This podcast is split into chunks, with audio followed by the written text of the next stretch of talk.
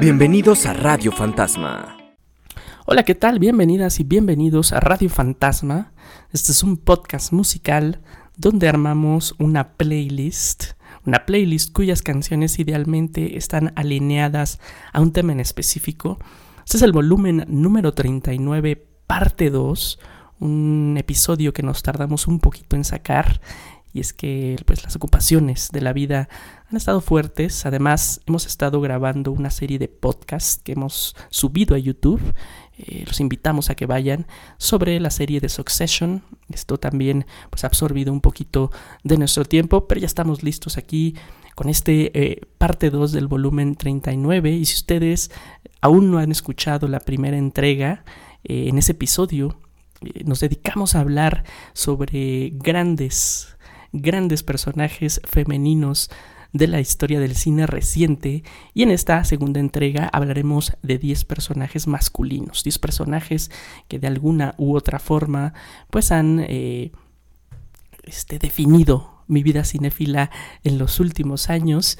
Así que estamos listos para entregarles buena música y hablar eh, de cine como, como nos gusta aquí en Radio Fantasma.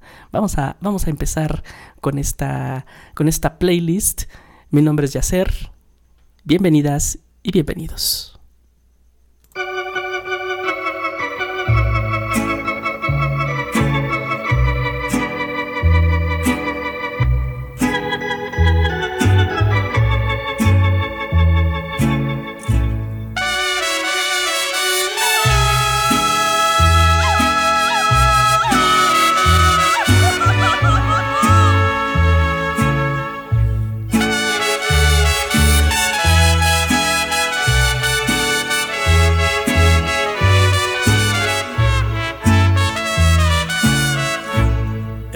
Amor apasionado anda todo alborotado por volver.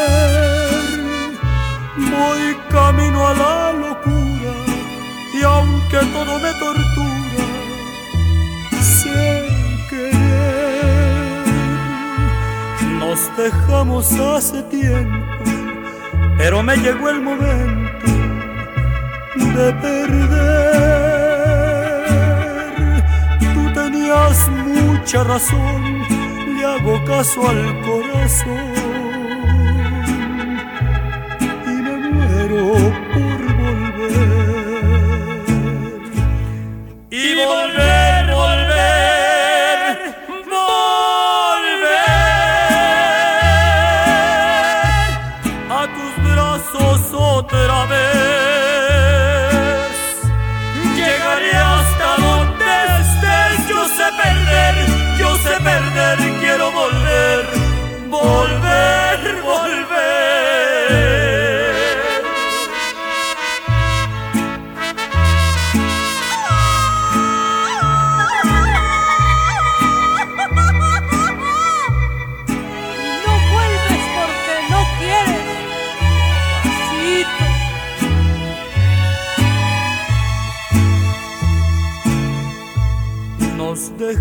hace tiempo pero me llegó el momento de perder. Tú tenías mucha razón, le hago caso al corazón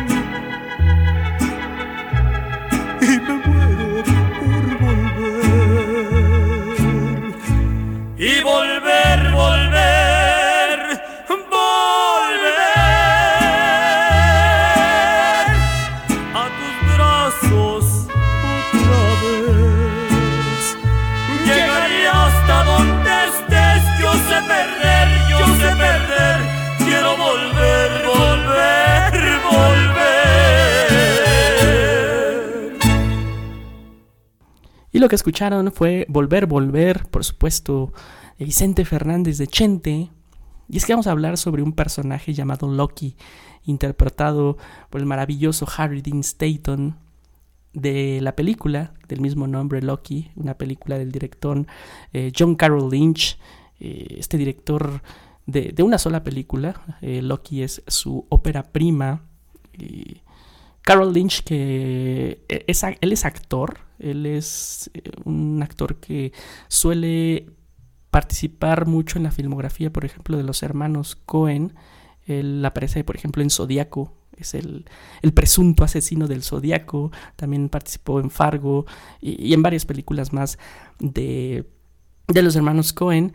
Eh, y la verdad es que voy a hablar de Loki no solo porque el personaje en sí es, es, memorable, y ahorita platicaremos un poquito de qué va este personaje, eh, pero tampoco podía perder la oportunidad de hablar de Harry Dean Stanton, uno, uno de mis actores favoritos de toda la historia, que por cierto Loki fue eh, la última película que filmó el, el buen Harry Dean Stanton, que si ustedes no lo ubican, pues él es como es como la viva imagen del character actor de estos personajes secundarios que construían tan bien y en tan pocas escenas y con tan pocos diálogos sus, sus personajes que solían muchas veces robar el protagónico. Él fue un asiduo de la filmografía, por ejemplo, de David Lynch. Él actuó, eh, participó en toda esta saga de Twin Peaks, por ejemplo. Eh, y Loki fue uno de los pocos, pocos protagónicos, perdón, que tuvo Harry Dean Stanton, donde interpretaba pues, a un anciano, ¿no? A un anciano que vivía eh, en un pueblo americano, de estos pueblos americanos fronterizos con, con México. Y, la película básicamente retrata un poco la rutina y es una representación, creo yo, pues muy padre y a la vez muy triste y a la vez muy vívida sobre lo que es la vejez y la soledad y la importancia de los hábitos y la importancia de la repetición. Si ustedes eh, pues no les gustan estas películas donde pues no pasan muchas cosas, pues quizá Loki no es su tipo de cine, pero la verdad es que sí pasan y en, y en gran medida pasan por la gran actuación de Harry Dean Stanton.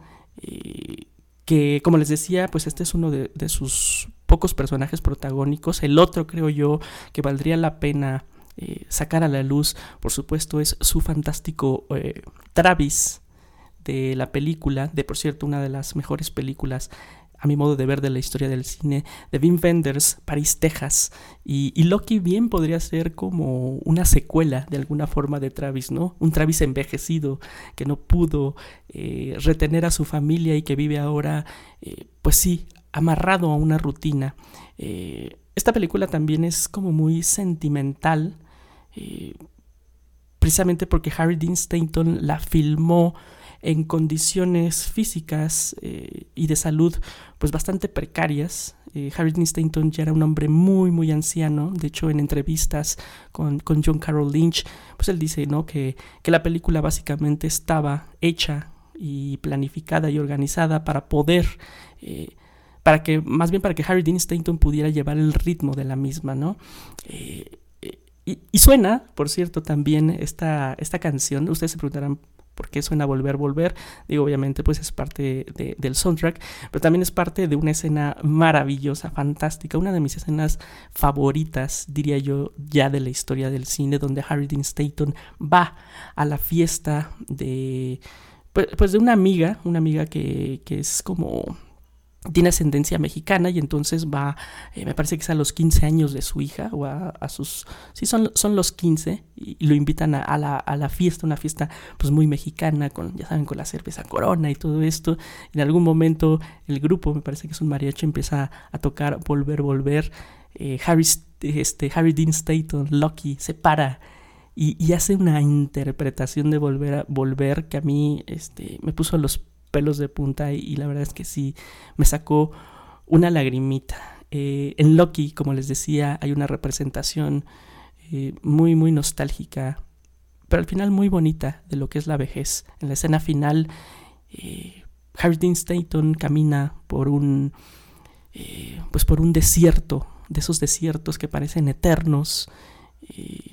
camina hacia nosotros, camina hacia la cámara y nos ve, como despidiéndose en lo que para mí es este, la ruptura de la cuarta pared más hermosa de la historia del cine. Harry Dean Stanton murió dos semanas antes de que Loki se estrenara.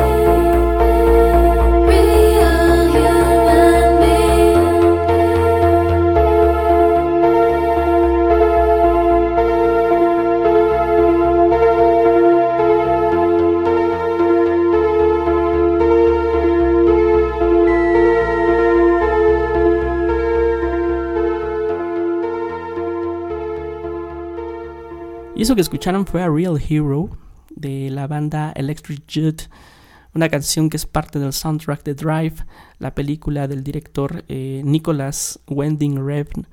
Y, suena porque vamos a hablar, por supuesto, de The Driver, interpretado por Ryan Gosling. Así es, el conductor a secas. Y es que este personaje, pues realmente no tiene un nombre, o bueno, sí lo tiene, pero nunca es eh, dicho, nunca es revelado durante toda la película. Eh, y, es un personaje bastante interesante porque si ustedes no han visto eh, la película de Drive, pues Gosling interpreta a este hombre sumamente misterioso, sumamente callado, eh, que pues por las tardes trabaja en un pues en un taller mecánico. Por cierto de, su amigo que es interpretado por, por Brian Cranston. Y por las noches ya un poco apapachado por la noche y por la oscuridad, pues se dedica a ser conductor de pues de asaltantes, ¿no? De, de, personas que cometen crímenes, que roban bancos, que roban tiendas. Entonces un poquito el trabajo de Ryan Gosling es llevar al éxito estas fugas, ya que por supuesto el tipo tiene una gran habilidad para conducir coches. Eh, como les decía, este personaje es un personaje de muy, muy pocas palabras, tiene muy poquitos diálogos. Eh, creo que estaba leyendo por ahí un artículo que no sé qué tan exacto sea, pero que es uno de los personajes que tiene menos eh, diálogos en la historia del cine reciente. Creo que, creo que últimamente nada más le gana, eh, por ejemplo, John Wick, la cuarta, la cuarta entrega de, de la saga de John Wick, que tiene solo 800, digo, perdón, ¿cuál 800? 386 palabras que, digo, para una película y para un protagonista es, muy poquito. Eh, entonces, esta, esta falta de diálogos como que pues sí, le ayuda a Gosling a enfocarse mucho más en su actuación física, como en estas eh, muecas, como en estas este, poses, como en... Eh, pues sí, fortalecer y darle boom a todas estas sutilezas del, del guion del director danés. El personaje de The Driver también es, creo yo, como un arquetipo, eh, pues bastante fiel y bastante padre como de estos modelos de actuaciones masculinas muy en la tradición de géneros como el western o como el noir, como todas esas películas de cine negro donde los personajes masculinos pues eran, pues eran tipos de pocas palabras eh, que no se quejaban y que simplemente pues hacían su trabajo. Y en ese sentido este eh, Wending Rev como que acude a estos, este, pues sí, estos modelos y estos clichés, por así llamarlos, de los personajes del, del cine americano como tal, ¿no? Por ejemplo, yo creo que algunos modelos de The Driver serían, por ejemplo, Steve McQueen en estas películas de coches o de motociclistas, Marlon Brando, ¿no? Con, cuando, cuando aparecían en estos filmes como The Wild One, ¿no? Y el Black Rebel Motorcycle Club. Creo que también un, eh, un modelo, un ejemplo del personaje del conductor podría ser bien El hombre sin nombre, eh, interpretado por Clint Eastwood, este vaquero solitario y, misterioso de la saga de Spaghetti Westerns del fenomenal Sergio Leone. Entonces, pues sí, de alguna forma, tanto Gosling como este Winding Rev acuden a estas tradiciones y a estos clichés y estos estereotipos, por llamarlos de alguna forma, de eh, los personajes de hombres, sobre todo pues como en estos eh, géneros de tanta tradición en el cine de Estados Unidos. ¿no? también un poquito podríamos eh, poner a, The Driver en también en las costumbres y en los hábitos de los personajes asiáticos, de los samuráis, por ejemplo, de Akira Kurosawa, ¿no? Tipos que también pues tienen una misión y un estilo de vida muy lineal y muy marcado, donde los códigos, donde el honor, donde el agradecimiento a los tutores o a los maestros es muy importante. Eh, también me recuerda de Driver mucho a este personaje interpretado por Forrest Whitaker en la película de Jim Jarmusch Gostock, un asesino a sueldo que trabaja a partir de estos códigos y de este honor de, la cultura del samurái y la cultura asiática. Entonces, es, es, un personaje, a algunos les podría parecer simple e incluso un poquito seco, pero creo que para el tipo de histrionismo que tiene Ryan Gosling queda muy bien y es un personaje a la larga bastante memorable que tiene dos que cuatro escenas muy muy increíbles. Entonces, si ustedes no han visto Drive, les aconsejo que lo hagan. Está todavía en la plataforma de Netflix eh, para que vean pues este pues sí, ¿no? Este viejo arquetipo de personaje del guerrero solitario y callado.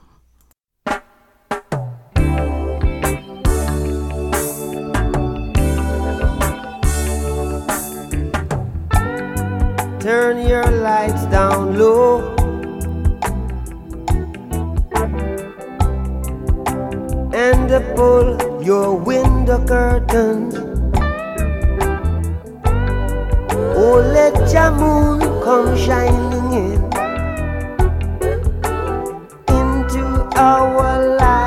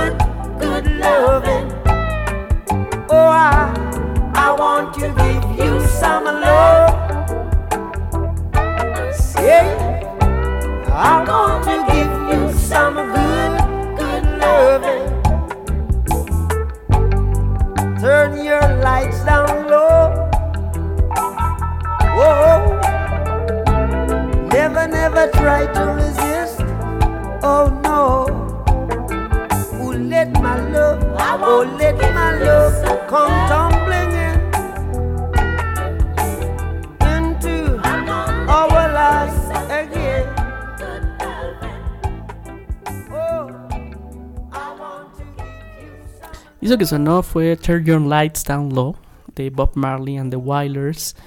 Eh, esta canción sonó porque vamos a hablar de un personaje maravilloso. eh, creo yo uno de los personajes adolescentes que más me gustan, que más quiero del cine reciente. Estoy hablando de Ricky Baker, interpretado por Julia Dennison, de la fantástica película de Taika Waititi, Hunting for the Wilder People. Eh, a mi modo de ver, la mejor película del director neozelandés. Si ustedes no ubican a Julian Dennison, quizá este. Quizá lo conozcan más porque él participó en las películas, al menos en, las secuelas de Deadpool. Este niño gordito, muy, muy simpático, que, que, que de alguna forma saltó a la fama precisamente por su personaje eh, en Hunting eh, for the Wilder People. Eh, una película donde interpreta pues, a un adolescente que, eh, un huérfano que está buscando como alguien que lo adopte. Él vive pues en estas, en estas casas de adopción, pero es un niño bastante problemático. Ricky Baker, que tiene además, es que la construcción de personajes cómicos de, de Waititi pues es, es, maravillosa y tiene ciertas cosillas que dices, wow. Por ejemplo, este, pues Ricky Baker es, es a la vez fan de Tupac y a la vez es fan de de, de, la música rap y se viste así como, como rapero y, y, le gusta decir que pues él es, él es de la calle, ya saben que es un chico rudo y le gusta hacer grafitis, escupir, eh, merodear por las calles, pero al mismo tiempo tiene, tiene como un alma sensible, el, eh, Ricky Baker eh, escribe haikus, lo cual es, es maravilloso, tiene, tiene por ejemplo un haiku que dice algo así, dice árboles, aves, río, cielo, correr con mi tío Ek vivir para siempre. Es, es, un tipo maravilloso. Y su historia comienza pues cuando al parecer una pareja, una pareja de personas ya mayores, eh, interpretados por, por Rima de Wita y, y Héctor, que, que actúa Sam Neill en ese papel, pues lo adoptan, ¿no? Y deciden eh, llevarlo como una vida pues rural y más tranquila. Ricky Baker al principio, eh, como, como, era de esperarse, pues no, no, no, se está adaptando mucho a su vida, pero parece empezar a tener como una conexión bastante fuerte con, con Bella, su, su madre adoptiva. Eh, y justo cuando ese, ese vínculo está como en, en la cumbre, en su tope, Bella muere y, y Ricky es obligado pues a vivir con, con, Héctor, el esposo de Bella, que es un tipo pues serio, gruñón, ya saben, el, clásico anciano como que este mala cara, ¿no? Eh, de buenos sentimientos, pero mala cara. Entonces se crea ahí una relación este padre-hijo maravillosa, maravillosa entre, entre Ricky Baker y, y Héctor. Este, pues es, el clásico, este, el clásico tono de Taika Waititi, ¿no? De una, eh, una comedia con, un humor eh, bastante negro, pero también una película bastante sentimental, eh, donde se le tiene mucho amor a los personajes. Entonces, Uta, hay, hay, hay, por ejemplo, si la quieren ver, no les quiero spoilear mucho, pero hay una escena nada más voy a decir, hay una escena que, que, se trata como del Señor de los Anillos, que yo no me acuerdo haberme reído tanto con un personaje como en el de Ricky Baker. Entonces, pues sí, me agrada tener también eh, personajes jóvenes en esta lista y, y tenía, tenía que estar, por supuesto, el buen Ricky Baker y sus hermosos haikus.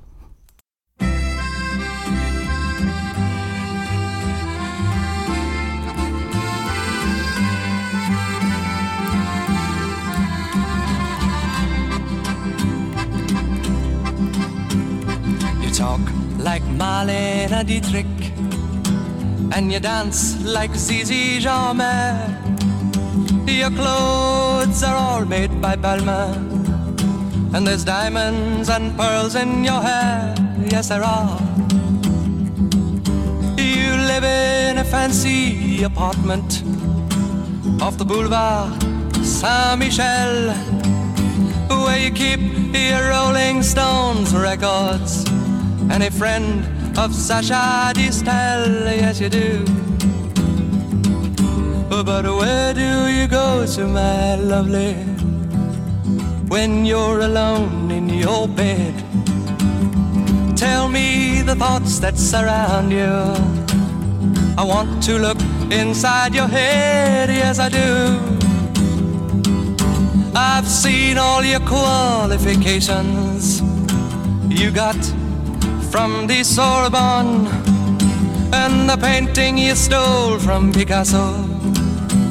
Your loveliness goes on and on, yes it does.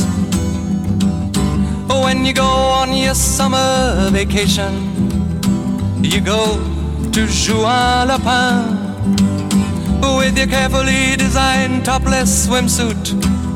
You get an even suntan on your back and on your legs. And when the snow falls, you're found in Samoritz with the others of the jet set. and you sip your Napoleon brandy, but you never get your lips wet. No, you don't. But where do you go to, my lovely, when you're alone in your bed? Won't you tell me the thoughts that surround you? I want to look inside your head, yes, I do. Your name, it is heard in high places. You know the Aga Khan. He sent you a racehorse for Christmas, and you keep it just for fun, for a laugh. They say that when you get married, it'll be to a millionaire. But they don't realize where you came from. And I wonder if they really care or give a damn. Where do you go to, my lovely, when you're alone in your bed? Tell me the thoughts that surround you. I want to look inside your head, yes, I do. I remember the back streets of Naples, two children begging in the rags, both touched with a burning ambition to shake off their lowly born takes. They try. So look into my face, Mary Claire, and remember just who you are. Then go and forget me forever. But I know you still bear the scar deep inside, yes you do. I know where you go to, my lovely, when you're alone your bed. I know the thoughts that surround you, cause I can look inside your head.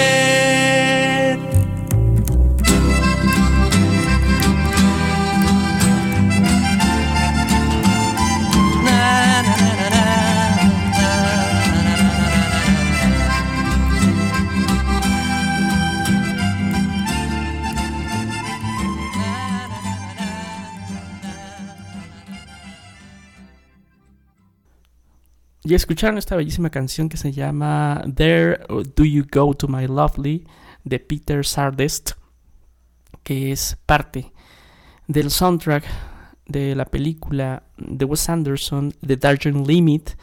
Y, acá para este, para este track específico, como lo hicimos también en la primera parte dedicado a este, personajes femeninos, donde en una sección en específica no hablamos de uno, sino de tres personajes femeninos eh, específicamente de la película Death Proof de Quentin Tarantino. En esta ocasión vamos a hacer lo mismo eh, con los personajes masculinos porque me, me, fue muy difícil decidir entre, entre Jack Peter y Francis Whitman, interpretados por Jason Schwartzman, Adrian Brody y Owen Wilson.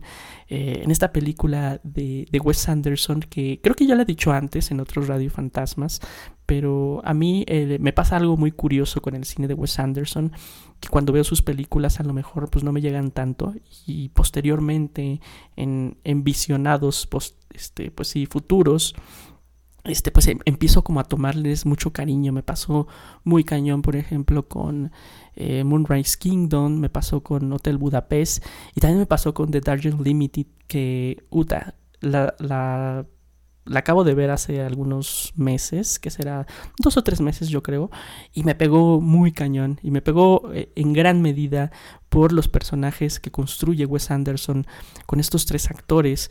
Eh, si ustedes no han visto la película, trata un poquito sobre el viaje de tres hermanos eh, después de la muerte de su padre, que, que, al parecer, pues como que tenía bastante influencia en ellos, en sus personalidades, en su vida. Eh, y, y, posteriormente a la, a, la, a la, muerte de su padre deciden emprender un viaje juntos eh, organizado por el hermano mayor, por Francis Whitman, que interpreta a Wayne Wilson, eh, según él como para descubrirse y, retomar esa relación de hermanos, ¿no? Dentro de este viaje deciden visitar a su madre, una madre que al parecer pues sido como una mamá ausente, que siempre ha andado por el mundo haciendo sus cosas y deciden de hecho este, irla a visitar a un lugar muy muy remoto de la India. Entonces básicamente la película es un road trip que nos deja y nos va este poquito a poquito por capas, de una forma muy sutil, va como diseccionando la personalidad, porque tienen, además una personalidad muy, muy particular cada uno de ellos. Y entonces es muy padre eh, la película porque de alguna forma es un oda a la herencia emocional, lo llamaría yo. Y podemos ver que cada, cada pequeño detalle de las neurosis, de los complejos, también de las cosas buenas que tienen estos tres hermanos, en pequeña o gran medida, eh, se deben a la influencia de sus padres. Al principio pensamos, como les decía, que su padre es como este, esta gran sombra que tienen bajo ellos, pero también nos damos cuenta que, que al final del día creo que los tres más que daddy issues, lo que tienen son mommy issues. y vemos cómo, cómo, la mamá, interpretada, por cierto, de una forma maravillosa por la fantástica Angelica Houston, otra actriz eh, habitual en las películas de Wes Anderson, pues cómo tiene esta, esta gran influencia en los tres.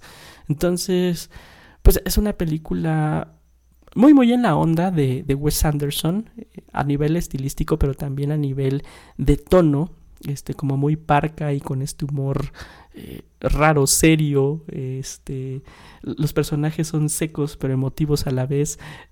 Creo yo, incluso diría que The Darjeeling Limit es la película más sentimental y más cercana al corazón de Wes Anderson.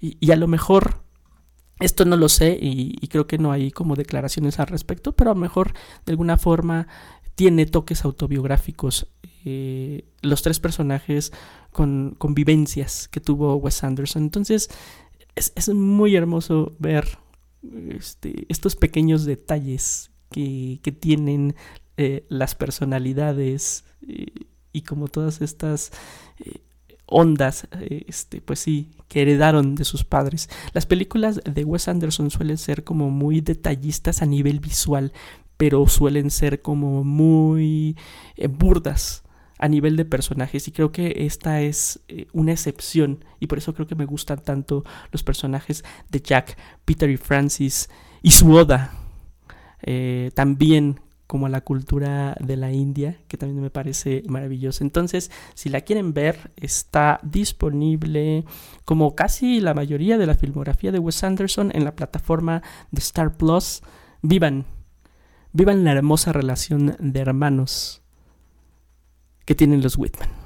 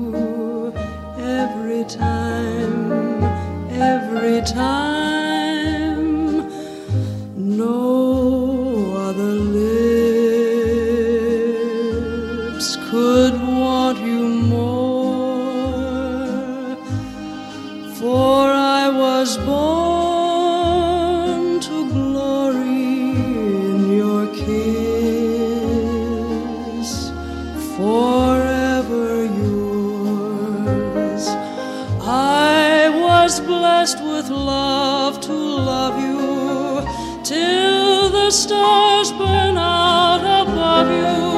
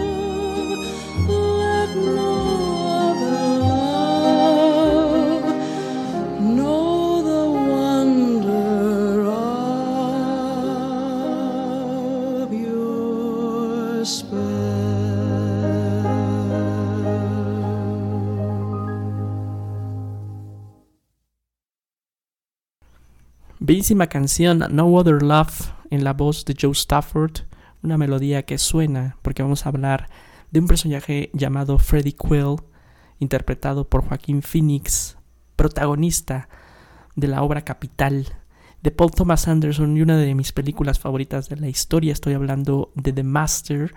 Eh, y es que, híjole, si, si les soy completamente sincero, me costó un montón escoger quién sería este el protagonista de esta sección entre, entre Freddie Quell, interpretado por Joaquín Phoenix, y Lancaster Dodd, interpretado por el que ya alguna vez lo he dicho en Radio Fantasma, es mi actor favorita de la historia del cine, me refiero a Philip Seymour Hoffman. Eh, si ustedes no han visto de, The Master, es pues una interpretación bastante personal y subjetiva que hizo Paul Thomas Anderson sobre la religión o para algunos el culto de la cientología o la cienciología, esta religión bastante polémica que ha tenido entre sus militantes más conocidos a Tom Cruise y John Travolta, por dar solo dos ejemplos.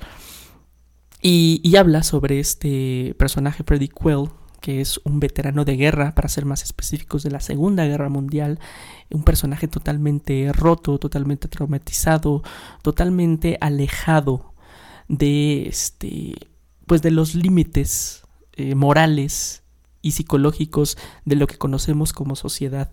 Eh, no sé si por buena o por mala suerte, Freddy Quell se encuentra con Lancaster Dodd, que es este líder de la, de la cientología, un tipo eh, manipulador, un tipo este, inteligente, un tipo encantador, que tiende su, su red eh, arácnida sobre Freddy Quill y, y lo convierte en una especie de arma para sus objetivos ideológicos bastante siniestros.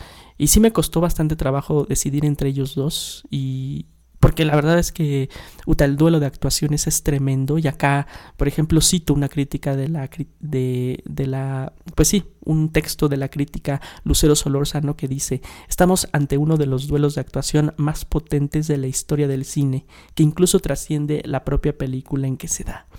Decidí elegir a, a Freddie Quill y a Joaquín Phoenix porque mientras que el Lancaster de, de Philip Seymour Hoffman está en total control de su arte.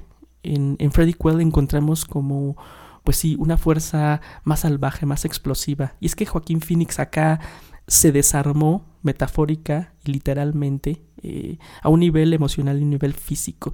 De hecho, si ustedes ya vieron de The Master, se darán cuenta que es de esas actuaciones físicas que es tan potente que en el mismo actor suele convertirse en un estereotipo. Eh, Joaquín Phoenix a partir de que creó como pues estas, estos modos físicos de Freddie Quill. Eh, por cierto, muchos dicen que, que, tuvo que ver un poquito, por ejemplo, Mick Jagger, ¿no? Y la forma en que se colocaba las manos en las caderas, un tipo flaco cuyos huesos parecen estar desarticulados. Entonces, si ustedes no han visto al Freddy Quill de Joaquín Phoenix, yo creo que es como eh, pues el modelo más vívido que, que tuvo el actor a la hora de crear su Joker, por ejemplo.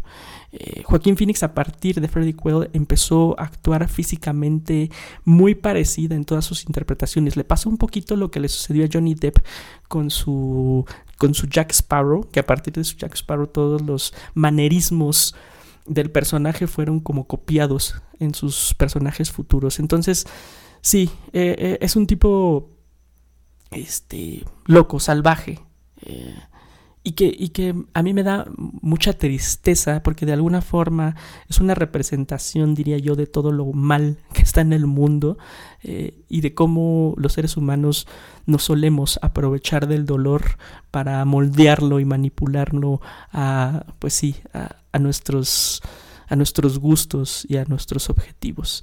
Eh, alguna vez escribí un texto en el que dije que eh, The Master y específicamente Freddie Quill eh, se me hacían como una reinterpretación muy hermosa de, Travis Bacon en Taxi Driver. Dos tipos que tienen mucho en común, los dos veteranos de guerra, los dos desarmados, los dos totalmente alejados, como lo había dicho, de la realidad social en la que viven. Eh, la sociedad los empujó a la guerra, los escupió y ya después no sabía cómo tratarlos y eso se me hace como pues algo súper, súper trágico y que sobre todo se da, creo yo, en la cultura americana. Entonces, eh, Uta, pues sí, tenía que elegir a, a Freddie Quell. una de las escenas más bonitas, más tristes y que más me han desgarrado en la historia del cine es ver a Joaquín Phoenix, o mejor dicho a Quell, eh, dejándose ir con una motocicleta por un campo infinito.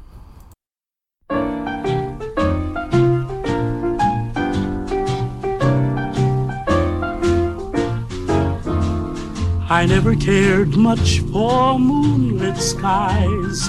I never winked back at fireflies. But now that the stars are in your eyes, I'm beginning to see the light. I never went in for afterglow or candlelight on the mistletoe. But now when you turn the lamp down low, I'm beginning to see the light. Used to ramble through the park, shadow boxing in the dark. Then you came and caused a spark that's a four alarm fire now. I never made love by lantern shine. I never saw rainbows in my wine. But now that your lips are burning mine, I'm beginning to see the light. I never cared much for moonlit skies. I never winked back at fireflies. But now that the stars are in your eyes, I'm beginning to see the light. I never went in for afterglow or candlelight on the mistletoe. But now when you turn the lamp see the light. Used to ramble through the park, shadow boxing in the dark. Then you came and caused a spark that's a four alarm fire now. I never made love by lantern shine. I never saw rainbows in my wine. But now that your lips are burning mine, I'm beginning to see the light. Boy. Beginning to see the light. Boy. Beginning to see the light. Now that your lips they are burning on mine, I'm beginning to see the light. Qué bella canción acabamos de escuchar de Ella Fitzgerald.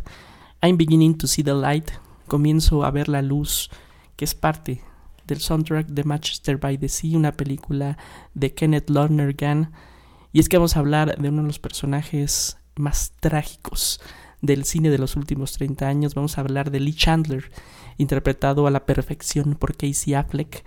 Eh, Uta, si ustedes no han visto Manchester by the Sea, pues sí, preparen sus estómagos, sus corazones para una tortura, una tortura emocional este, de, de dos horas.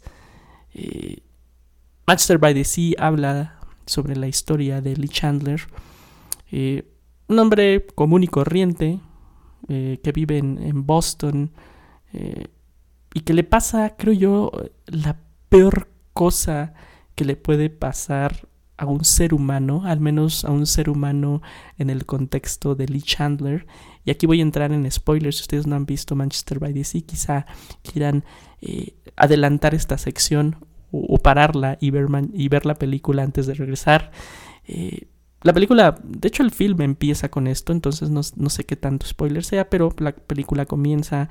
Eh, vemos a Lee Chandler con, con un grupo de amigos en una pues en una fiesta, más bien en una reunión, donde pues obviamente están tomando, están jugando, están charlando. Eh, ya es muy tarde, la esposa de, de Lee Chandler, interpretada por la maravillosa Michelle Williams, baja y les dice que pues órale, ya es hora de, de irse a la fregada.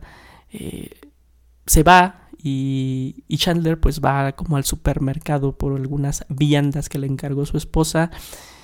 Eh, medio borracho, poquito drogado, medio high. Eh, deja prendida la chimenea. Ocurre un accidente, un incendio terrible donde mueren sus dos hijas. Y a partir de ahí, pues se estalla, estalla una de las, de las tragedias, este, pues sí, más terribles que yo he visto en, la, en, la, en el cine moderno. Y pues todo este proceso de lucha que tiene Lee Chandler, obviamente pierde a su esposa, pierde su trabajo, pierde su modus vivendum y hay, una escena terrible en la comisaría cuando Lee Chandler pues está declarando lo sucedido, eh, qué pasó, eh, cómo se dieron las cosas, lo dejan ir, él sorprendido le dicen, ¿por qué, pues, ¿por qué me dejan ir si maté a mis hijos? Y, y pues, los policías le contestan que, pues que no, que, que fue un accidente y fue pues una estupidez, pero que no hay delito que perseguir. Chandler sale de la comisaría, intercepta a uno de los guardias, le roba su pistola e intenta eh, matarse sin éxito. No, no logró este, accionar bien eh, el arma de fuego. Vemos segundos después como toda la comisaría lo intenta agarrar. Y a partir de ahí ya vemos que, que Lee Chandler pues ya está, está muerto, está roto. Y eso es, eso es lo, lo interesante de la interpretación de Casey Affleck y del personaje en sí, que no es un melodrama, ni mucho menos, ni es un tipo que, pues sí, que, que recurra como a, a la sobreactuación o al dramatismo para que entendamos su dolor. Todo lo contrario, es, un, es como un zombie en vida, un tipo que, pues al parecer como que ha perdido eh, su corazón y sus ganas de vivir, pero también poco tiene como la fuerza para quitarse la vida. Hay una escena donde años después platica con su esposa, que como les decía, eh, interpretada por Michelle Williams, una escena de tres minutos que puta te rompe el corazón, donde Lee Chandler le dice a ella que pues que no entiende, ¿no? Porque ella se disculpa. Eh, le dice que las cosas que le dijo después de que murieron sus hijas pues no, no tenían perdón. Casey Affleck le dice, no es que no entiendes, es que ya no hay nada dentro. Y ahí es cuando te das cuenta que, que el personaje de Lee, pues ya, eh, este, como que está más allá de, de la resignación, está más allá del perdón, está más allá, eh, pues de todo lo que podría esperarse en una película de esta índole si hubiera sido dirigida por, por un director o por una directora pues menor. Entonces, híjole, me cuesta un montón de trabajo hablar de Lee Chandler y de Manchester by the Sea. Si ustedes quieren verla, este, me parece que está en renta en algunos lugares, no está en un servicio de streaming como tal, pero, pero pueden verla creo ahí en renta en algunas plataformas para que vean una de las historias más tristes de la historia del cine.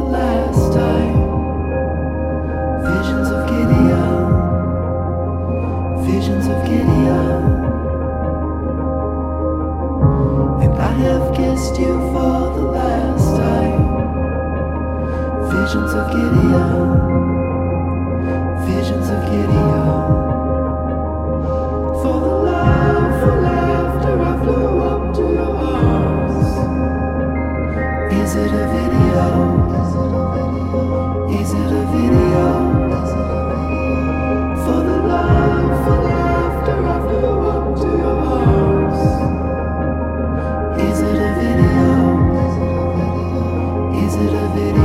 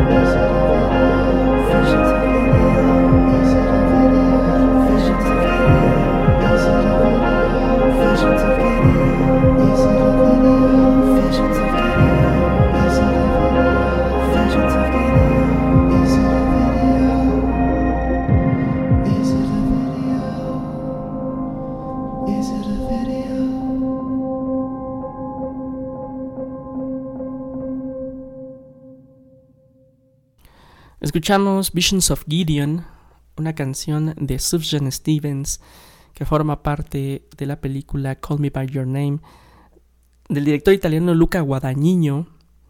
Y por supuesto vamos a hablar sobre uno de los personajes juveniles más importantes, creo yo, del cine reciente. Y, también pienso que un personaje que irá cobrando mucha fuerza conforme pasen los años y, y de alguna manera se va a volver eh, mítico eh, por, por todo lo que lo rodea.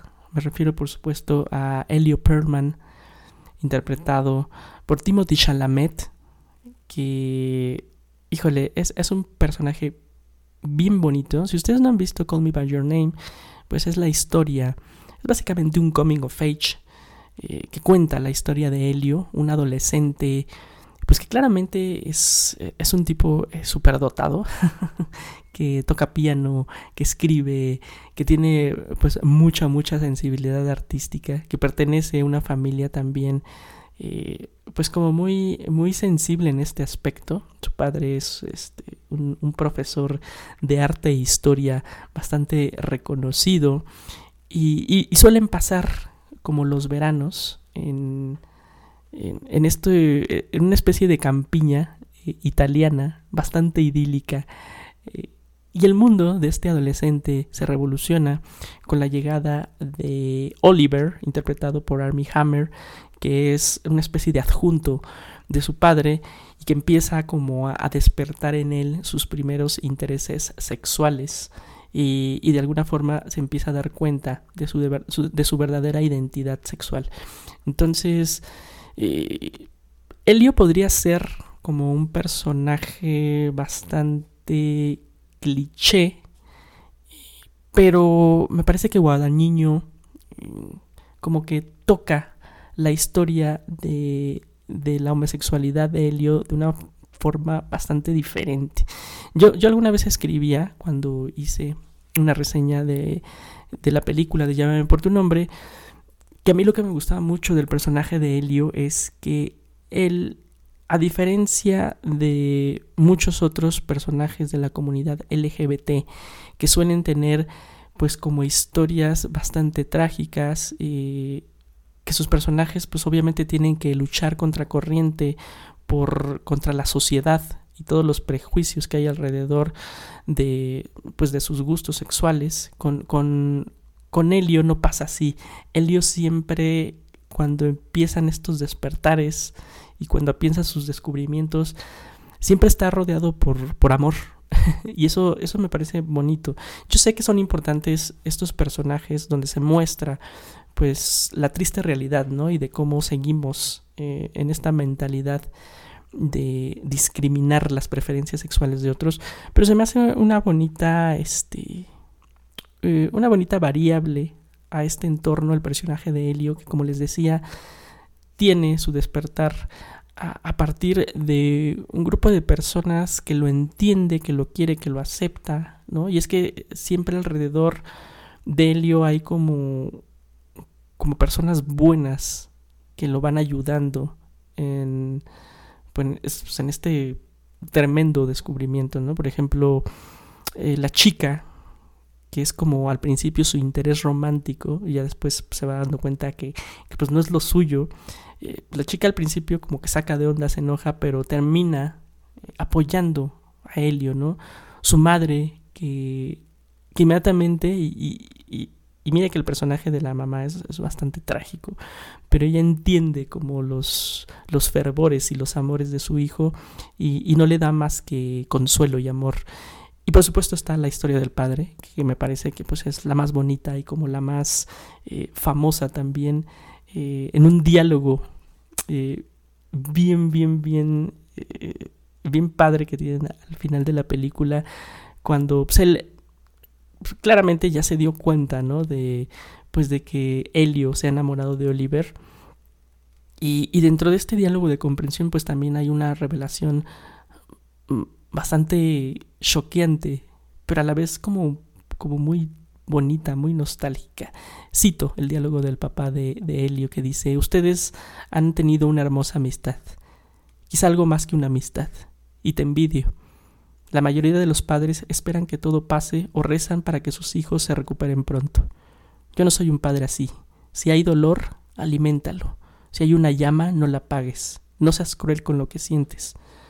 Nos despojamos de tanto con tal de curarnos lo más rápido posible que acabamos rompiéndonos a los 30 años. Cada vez tenemos menos que ofrecer cuando empezamos con alguien de nuevo.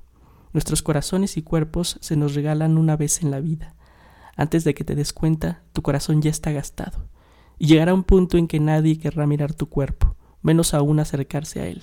Ahora sientes tristeza, dolor, pero no lo mates, ni con ello el placer que has sentido en este diálogo, pues el papá, eh, de forma bastante sutil, también le dice que no cometa los errores que él cometió, que él también tuvo un amor, ¿no? Y, aquí nos damos cuenta que pues, el papá también es homosexual, eh, es gay, nada más que él pues no tuvo como el contexto o a lo mejor la valentía de Helio para vivir eh, ese amor, ¿no? Y vivió una vida pues, siempre escondido. Entonces, pues en, un, en un solo diálogo vemos como la tragedia de, de la familia, pero a la vez también les digo, tenemos como esta parte de, de apoyar a un hijo en un pues, momento tan, pues tan potente en su vida. Entonces, híjole, la verdad es que a mí el personaje de Helio me, sí, me puede mucho. Se me hace un personaje maravilloso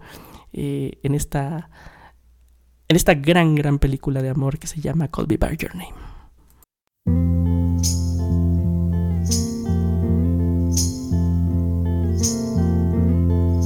Sometimes I feel so happy. Sometimes I feel so sad. Sometimes I feel so happy. But mostly you just make me mad. Baby, you just make me mad. Linger on.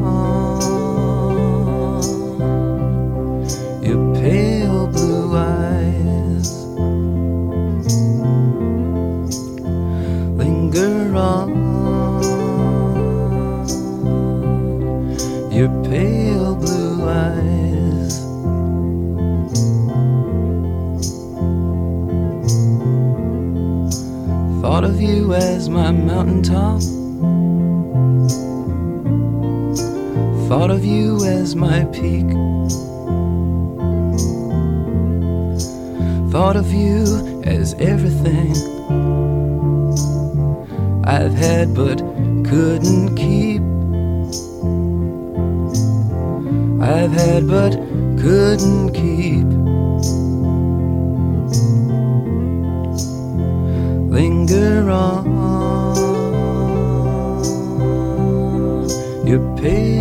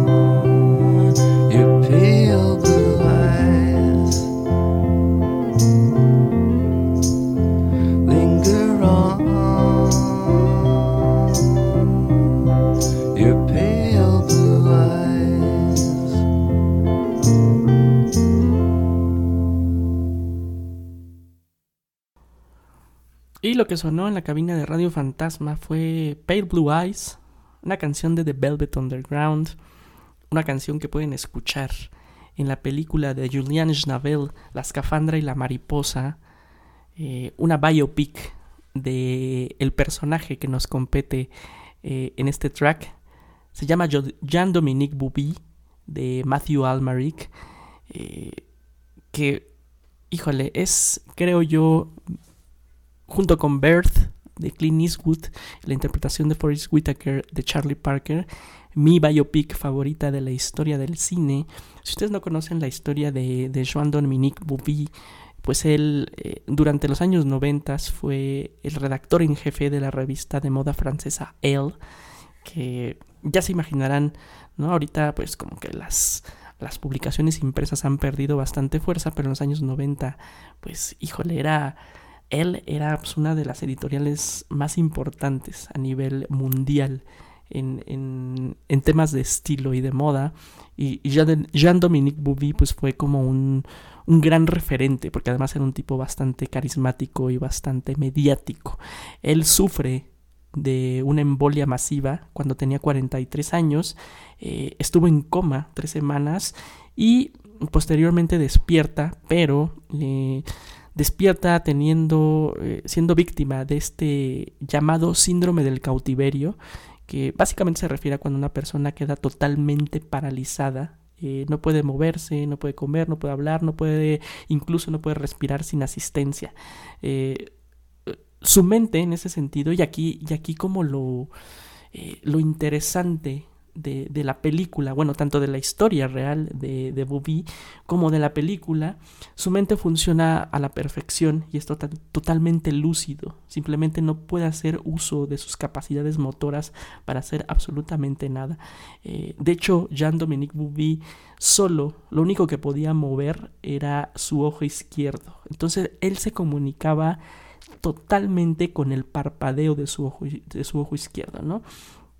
Eh, pues él sobrevive y, a partir como de este, pues de este modo de comunicación empieza a ser pues algo inaudito. En el hospital donde lo tienen le crean una especie de alfabeto eh, para que él se pueda comunicar. Este alfabeto no es un alfabeto normal y no está acomodado, eh, las letras no están acomodadas en el orden el que nosotros estamos acostumbrados, sino que más bien es un alfabeto que eh, le dan prioridad a las letras que se usa más en el vocabulario, en este caso en el francés. Entonces, pues él con sus parpadeos va diciendo qué letra es la que, la que desea comunicar, la que desea decirle a los demás.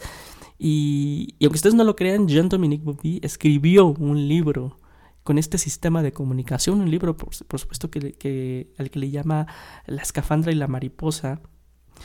Y, y bueno, diciéndoles esto, eh, ustedes a lo mejor se pueden imaginar un dramón de aquellos y, unas, y una de estas películas como de superación personal. Pero no, y eso es lo que más me gusta del personaje de, de Jean Dominique, eh, de, de Matthew Almaric, que pues sigue siendo la misma persona, ¿no? Muchas veces solemos, sobre todo cuando contamos la historia de este tipo de casos de discapacidades eh, físicas, solemos como romantizar mucho a las personalidades de, pues sí, de los seres humanos que sufren este tipo de cosas. Jean-Dominique Bouvier sigue siendo él, ¿no? Y sigue siendo un tipo, este, pues irreverente y, un poco neurótico y, un poco grosero y, y, el tipo sigue siendo un mujeriego. O sea, él no cambia, ¿no? Su vida y esto hace que la película no se convierta, pues, como en este drama lastimero que, sí pasa, ¿no? En, otro, en otras biopics. Entonces, pues es una película que escapa de eso y al mismo tiempo nos cuenta pues una historia pues, bien cañona de cómo, porque como les decía, esto es la esencia de la película, de cómo la mente eh, trasciende a, nuestros cuerpos. Eh, hay una frase muy muy bonita de, de Jean-Dominique Bouvier y que tiene que ver ¿no? con, con el título de su, tanto del libro como de la película, porque él decía que, su cuerpo era su escafandra, su escafandra, perdón, este, esta especie de armadura que lo tenía quieto y lo aprisionaba dentro de sí. Y por otra parte estaba su mariposa, que era su imaginación, la que le permitía volar e irse a otras partes que su cuerpo no le permitía. Y, y en esta frase eh, el personaje dice algo así. Aparte del ojo, acabo de darme cuenta de que tengo otras dos cosas que no están paralizadas, mi imaginación y mi memoria. La imaginación y la memoria son las dos únicas vías para escapar de la escafandra. Puedo imaginar lo que sea, a quien sea y donde sea.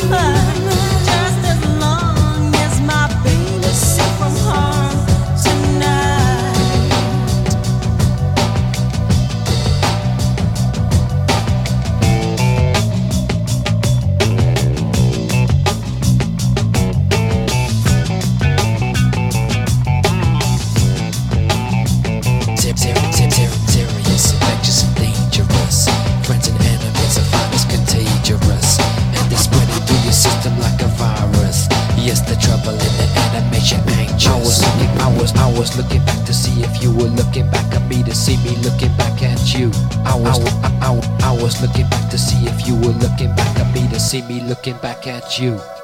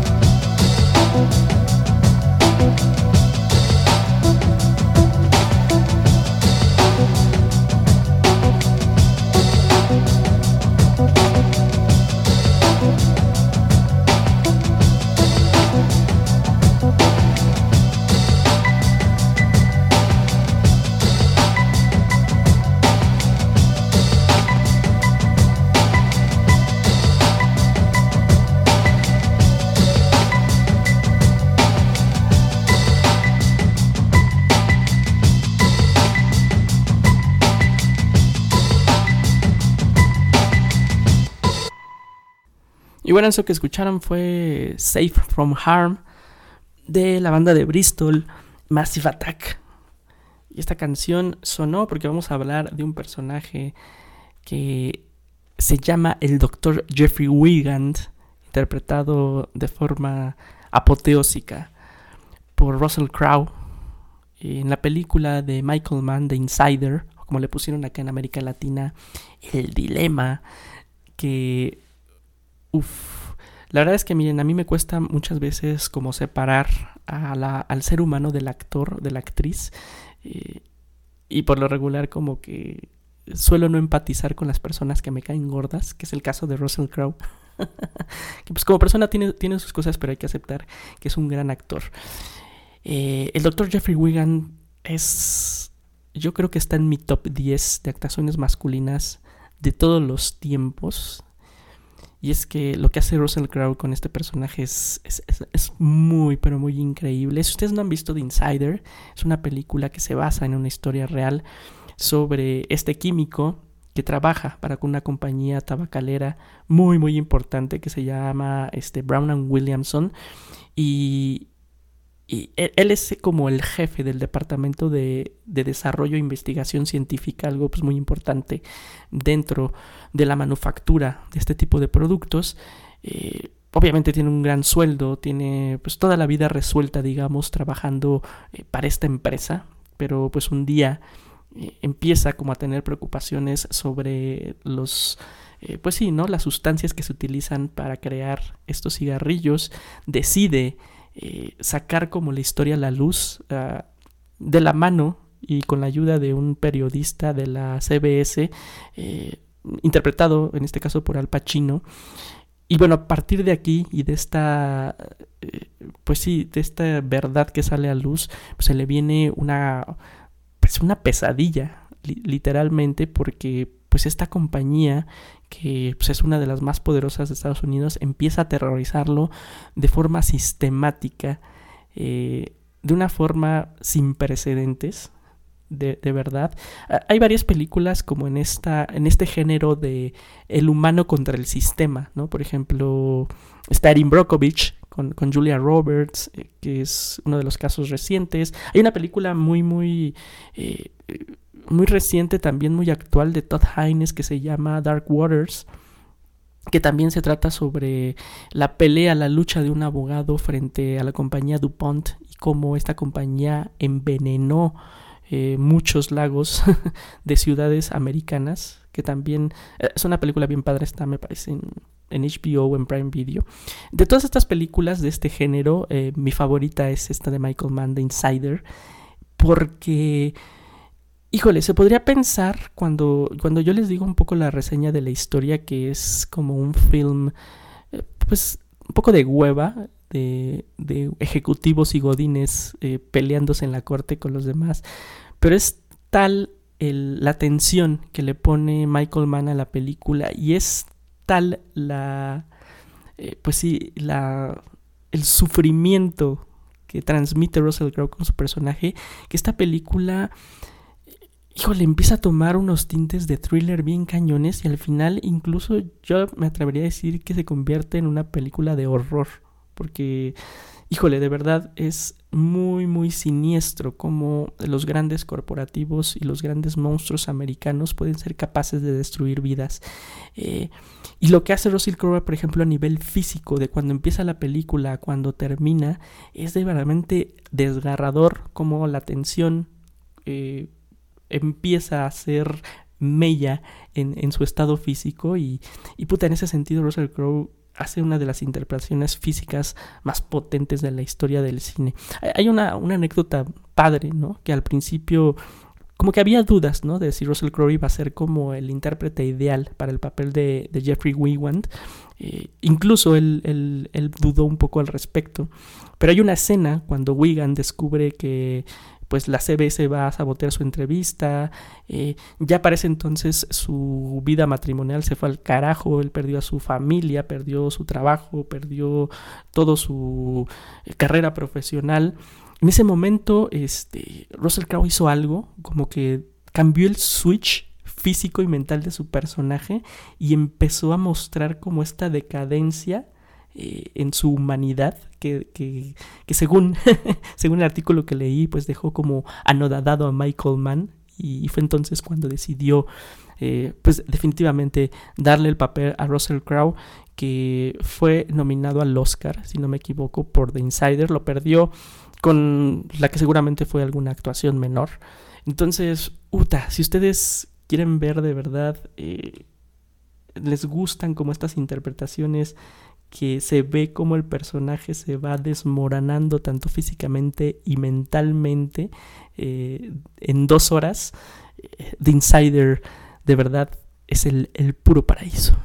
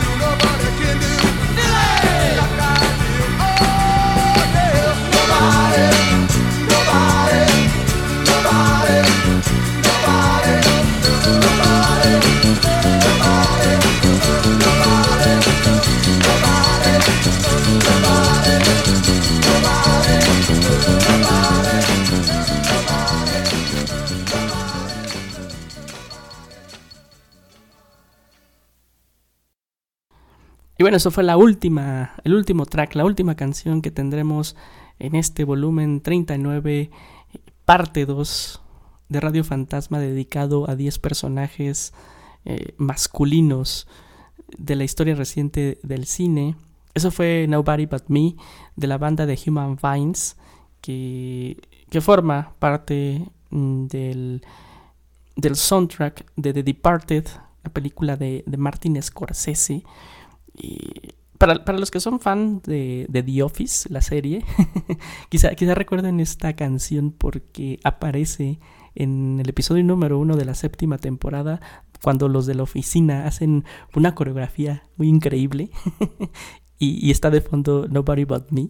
Entonces, igual, lo- los fans de The Office eh, les sonó por ahí, pero pues específicamente para este Radio Fantasma eh, sonó porque como les decía es parte de la banda sonora de Departed, eh, un remake que, eso se me hace muy interesante en la filmografía de Scorsese, un remake de una película, ah, no me acuerdo si es coreana o japonesa, discúlpenme, que se llama Infernal Affairs, que fue una película, un thriller de culto eh, bastante conocido en el cine asiático de los años eh, noventas y que habla eh, sobre eh, pues la vida y el desarrollo de dos personajes que son como espejos uno del otro y nosotros vamos a analizar un poquito a William Costigan eh, interpretado por Leonardo DiCaprio y, y, y también porque no hablar un poquito de su contraparte que es eh, este, interpretado por Matt Damon, ¿no? Uno de ellos es obligado por su contexto familiar eh, hacer parte de, del crimen organizado y el otro eh, es parte de la policía. Pero eh, cuando crecen como adultos, pues también una vez más son víctimas de su entorno y, y obligan pues a ser infiltrados, ¿no? A ser topos. Matt Damon siendo este pues como un, hijo putativo del capo de capos eh, de, la mafia, eh, interpretado por cierto por Jack Nicholson, pues eh, lo, meten a la policía para que sea como, pues sí, como un, un insider, ¿no? Que, trabaje ah, con ellos por dentro. Del otro lado está Leonardo DiCaprio que pues toma todo el curso de la academia de policías y al final pues lo obligan a, a, a ser un infiltrado este en pues sí, ¿no? En el crimen organizado. Entonces es, un, juego de espejos bien interesante. Eh, y a mí me gusta mucho el personaje de William Costigan porque, híjole, de verdad, qué, qué, qué injusta es la vida con, con, Leonardo DiCaprio. Porque él es el que está como en la, en la peor posición de todas, ¿no? Porque es policía, eh, infiltrado, eh, con un... Pues con un tipo totalmente demente, que es el personaje de, Jack Nicholson, eh, no, casi nadie en la comisaría sabe que él es un infiltrado, entonces en cualquier momento lo pueden matar, ¿no? Eh, vive con un sueldo de la fregada. Eh, este, no, no, no, es, es, es de verdad un, un, un, sufrimiento bastante cañón que, que DiCaprio sabe llevar a la perfección y como que sabe contagiarnos ese estrés y esa, esa onda psicológica de pertenecer y no pertenecer, ¿no? Y al mismo tiempo cuando estás tanto tiempo infiltrado dentro de un pues sí, de un entorno y con ciertas personas, de alguna forma te empiezas a volver como ellos, ¿no? Y las líneas que separan como la realidad de la ficción se vuelven pues muy, muy ligeras. Entonces, toda esta carga psicológica que tiene William Costigan se me hace súper, súper interesante. No he visto Infernal Affairs, no sé si, si la película este, asiática como que tenga eh, es, esa misma carga emocional en el pues en la contraparte del personaje eh, de, Leonardo DiCaprio. Entonces, híjole, Ben The Departed es una película bien interesante y es una de las colaboraciones DiCaprio Scorsese que a mí más me gustan. Eh, y también, pues es como, como una oda también al, a la salud mental, este personaje de, de DiCaprio que se me hizo muy, muy interesante. Eh, pueden ver la película, por cierto, en HBO, la acaban de subir, entonces denle, denle a, a, The Departed, la única película, por cierto, por la que Scorsese ha ganado un Oscar como mejor film. Muchas gracias por haber estado en esta segunda parte de Radio Fantasma, volumen 39, donde hablamos sobre personajes masculinos del cine de la historia reciente. También váyanse este, a, a, ver la primera parte si no la han escuchado. Eh, también muy interesante con los personajes femeninos. Seguiremos, este, espero, ya creando estos radiofantasmas con, con mayor disciplina, con mayor eh, rigurosidad, al menos periódica. Les agradezco muchísimo por seguir escuchando este, este podcast musical y nos vemos en la próxima.